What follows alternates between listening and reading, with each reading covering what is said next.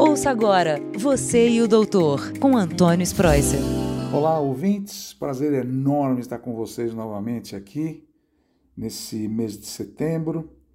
E hoje o assunto não poderia deixar de ser outro da importância muito grande de nós lembrarmos do Setembro Amarelo, onde nós fazemos a prevenção, fazemos e comemoramos o Brasil sendo um dos países que lembra que o suicídio é muito frequente no nosso meio e o Setembro Amarelo serve para a gente chamar atenção para essa questão do suicídio, né?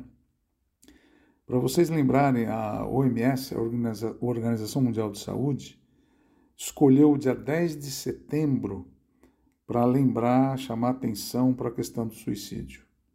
E aqui no Brasil, desde 2014, algumas associações, dentre elas a Associação Brasileira de Psiquiatria, o Conselho Federal de Medicina, até o CVV, Centro de Valorização à Vida, idealizaram a comemoração desse Setembro Amarelo. E se vocês falarem, mas por que essa cor amarela, né? É, da onde vem essa cor amarela? Podia ser outra cor, já que a gente comemora outubro rosa, novembro azul, é que exatamente em, em, teve um jovem americano, Mike M., que ele se suicidou aos 17 anos dentro de um carro. Ele tinha um Mustang amarelo, que ele mesmo pintou o carro, sabe? E ele morreu, ele se matou. E dentro desse carro, desse Mustang amarelo, e no, na, no funeral, os familiares e amigos levaram fitas amarelas para dar para os amigos, para todo mundo que foi no, no enterro. Estava escrito assim: se você precisar, peça sempre ajuda. E essa frase é muito importante, né? Se você precisar, peça ajuda. Mas a gente sabe que é muito difícil quem vai cometer suicídio, ele está realmente num desespero muito grande. E se vocês lembrarem, os números que isso, isso certifica é que a Organização Mundial de Saúde atesta que a segunda principal causa de morte entre jovens de 15 a 29 anos é o suicídio.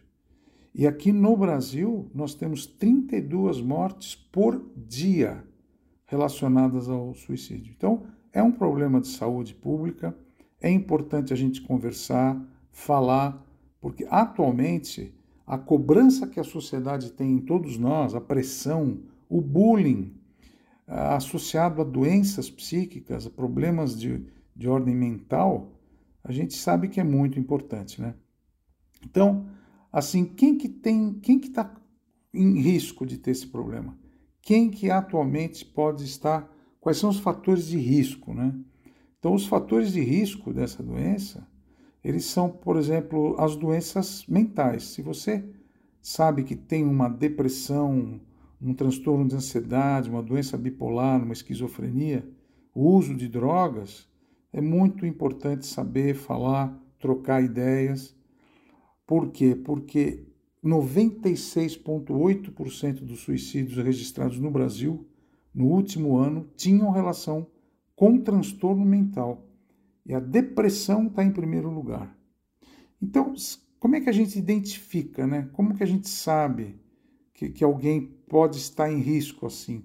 Quando você perceber que essa pessoa não tem mais interesse naquilo que ela fazia. Antigamente essa pessoa adorava fazer esporte, hoje em dia não faz mais. Quando tem um comportamento retraído, não quer mais falar com os amigos, fica remoendo pensamentos, fica falando só em solidão, em morte, toda hora fica falando em morte, ah, morte, eu acho que o suicídio para mim era bom. Presta atenção, porque isso não é legal, não é certo, não é bom, sabe? Ficar escrevendo carta de despedida. Então a pessoa está falando que ela vai fazer alguma coisa e ela não tem coragem de comentar sobre isso, porque é muito difícil você falar. É uma, é uma situação de. É, sabe aquela, aquela sofrimento extremo que a pessoa vê que não tem mais saída, a única saída é a morte. Então nós temos obrigação de nos aproximar, de falar carinhosamente, sem não ter nenhum julgamento, ouvir. A gente tem que saber ouvir. mostrar interesse na conversa, ter empatia, paciência, trocar essas conversas com amigos e familiares, sabe? E tem que entender o porquê que essa pessoa está sofrendo, estimular a conversa, porque essas pessoas não conversam com ninguém.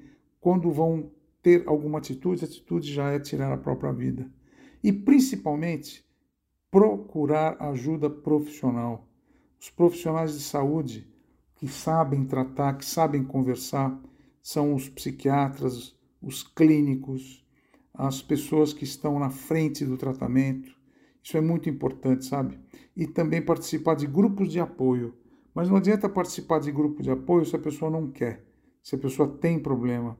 E a gente sabe que a gente tem que tratar. Então, além dessas doenças mentais que eu falei, a depressão, ansiedade, bipolar, esquizofrenia, nós temos aspectos psicológicos que não são doenças mentais. Vou dar exemplo: a perda de pessoas e familiares muito importantes na nossa vida, um estresse pós-traumático que você tenha, abusos na infância, esse abuso pode ser físico ou sexual, questão de personalidade, como a agressividade, né?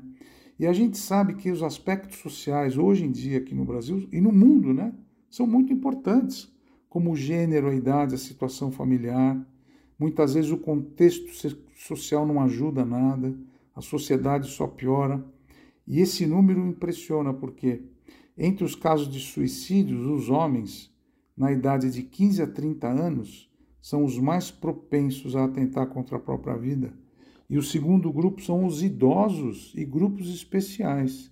Então é muito importante a gente conversar, trocar ideia, saber nas empresas que você trabalha, nas empresas que você divide seu tempo. É muito importante a gente desmistificar, sabe? Tirar o tabu do suicídio. Por isso que nesse meu podcast eu queria conversar um pouco com vocês sobre isso, para que vocês levem a seus familiares e amigos esse assunto, essa conversa. E agora, no dia 10 de setembro, não precisa ser no dia 10, mas você pode também colocar uma camiseta amarela, vamos correr comigo no parque, vamos dar uma pedalada, vamos colocar uma fitinha amarela numa roupa e vamos lembrar dessa data tão importante que é a prevenção do suicídio. Espero que vocês tenham se atualizado nesse tema tão importante e que a gente faz questão de conversar. Fiquem com Deus, muita força para vocês, muita força para todos os seus familiares e amigos que estão passando por esse problema. Forte abraço a vocês, tá bom? Até o próximo podcast, você e o doutor. Tchau. Você e o doutor, com Antônio Spreuser.